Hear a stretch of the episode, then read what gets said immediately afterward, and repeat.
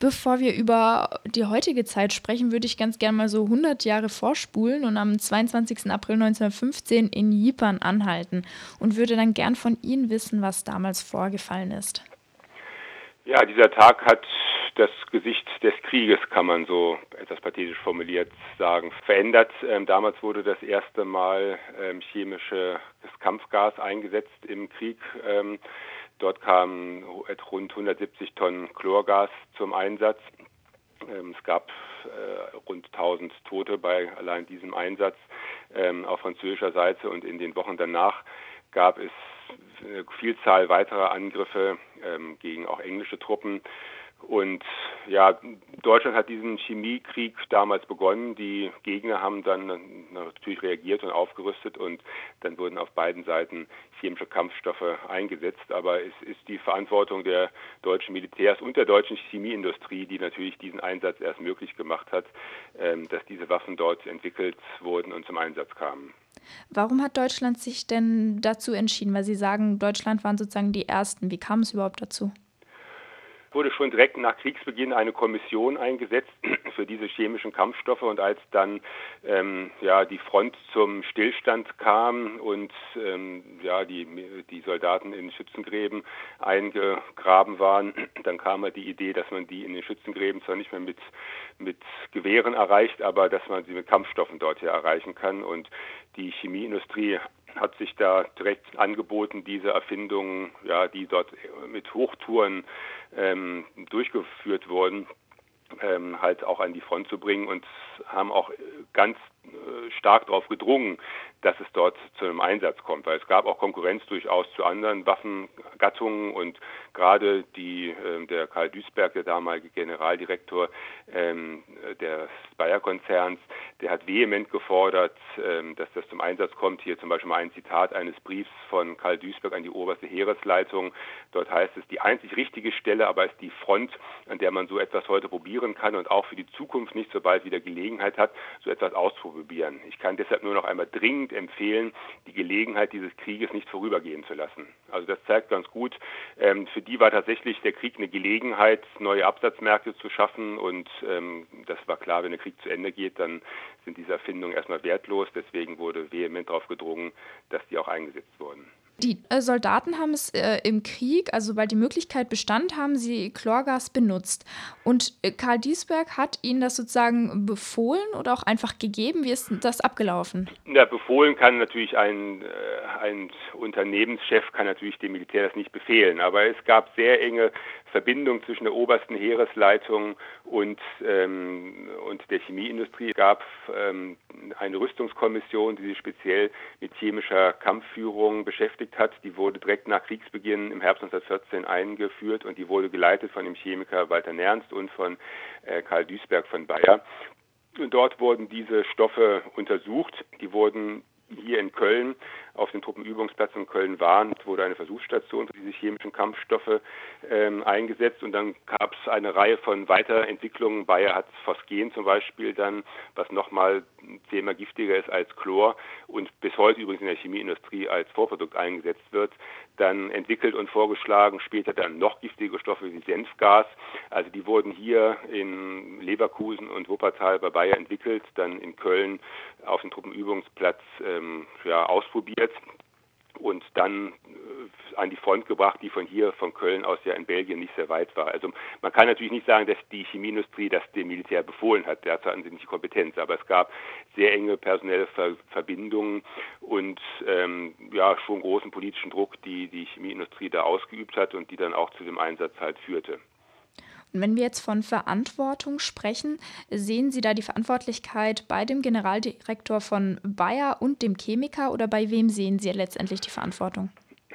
Na, natürlich hat die Militärführung und die Politik und das Kaiserreich damit ähm, auch die Verantwortung, die ja damals den Krieg begonnen haben. Aber die Chemieindustrie hat, wie auch dann im Zweiten Weltkrieg auch, ähm, sehr früh die Chancen gesehen, ähm, die sie da dadurch bekommt. Es wurden natürlich riesige Summen ähm, aufgewendet. Ähm, die Chemieindustrie, noch wichtiger als die Giftgasentwicklung übrigens, ähm, war der Einsatz von synthetischem Stickstoff für die Sprengstoffproduktion.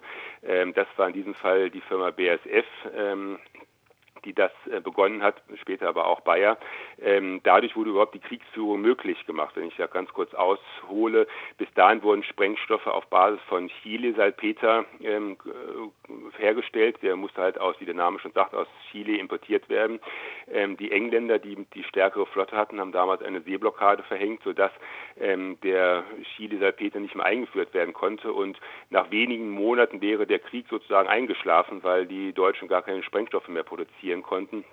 Und auch direkt zu Kriegsbeginn hat sich die Chemieindustrie mit der obersten Heeresleitung zusammengesetzt und hat das Angebot gemacht, dass dieser synthetische Stickstoff produziert wird, aber natürlich zu ähm, garantierten, staatlich garantierten Preisen, die natürlich sehr lukrativ für die Industrie waren. Das heißt, die haben dann innerhalb von kürzester Zeit ähm, neue Produktionsanlagen hochgezogen, auf mehr oder weniger auf Kosten des Staates und haben dann jahrelang zu hohen Preisen an das Militär geliefert. Also das, da hat die Chemieindustrie tatsächlich ja in die Weltgeschichte eingegriffen, weil ohne diese Neuentwicklungen, ohne diese neuen Produktionsanlagen hätte Deutschland den Krieg gar nicht führen können. In Zypern gab es sehr viele Tote, aber was sind die Folgen bis heute?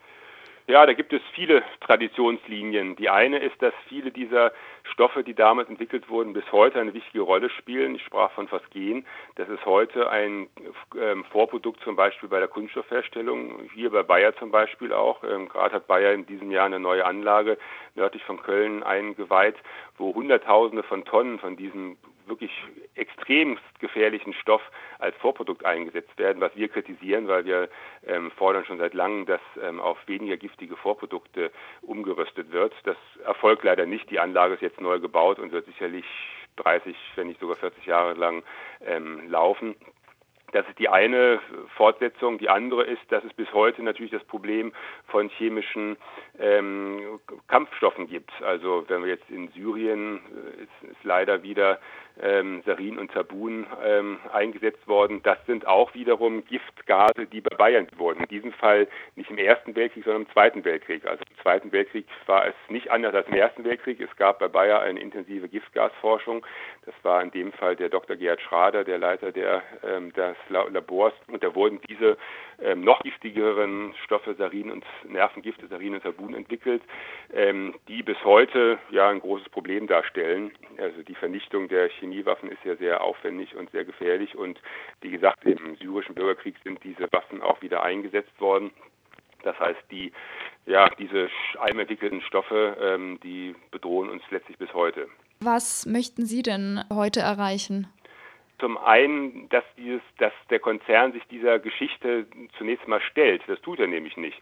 Ähm, der Konzern tut so, als ob er im Ersten oder im Zweiten Weltkrieg ja von staatlichen Stellen sozusagen gezwungen worden wäre. Aber natürlich war es umgekehrt. Der Konzern hat die Chancen genutzt, die ihm sich boten. Bayer zum Beispiel ist auch größter Sprengstoffproduzent des Deutschen Reichs geworden, ist auch größter Produzent von Gasmasken geworden, hat also seine gesamte Produktion oder fast die gesamte Produktion auf Kriegsprodukte umgerüstet und das war höchst lukrativ. Das wird aber bis heute bestritten. Heute tut Bayer so, als ob sie ja quasi ein Opfer der äh, Militärregierung wären, die ihnen das befohlen hätten. Sie waren aber ein wirklich handelnder Akteur und diese Verantwortung im Ersten und noch schlimmer, muss man sagen, im Zweiten Weltkrieg. Im Zweiten Weltkrieg ähm, hat war die Chemieindustrie an, an noch viel schlimmeren ähm, Verbrechen beteiligt. Ich sage nur das Stichwort ähm, Auschwitz-Monowitz, also das, ähm, das Konzentrationslager in Auschwitz-Monowitz, das ja von der Chemieindustrie selbst betrieben wurde und dort Tausende von Sklavenarbeitern da ums Leben gekommen sind.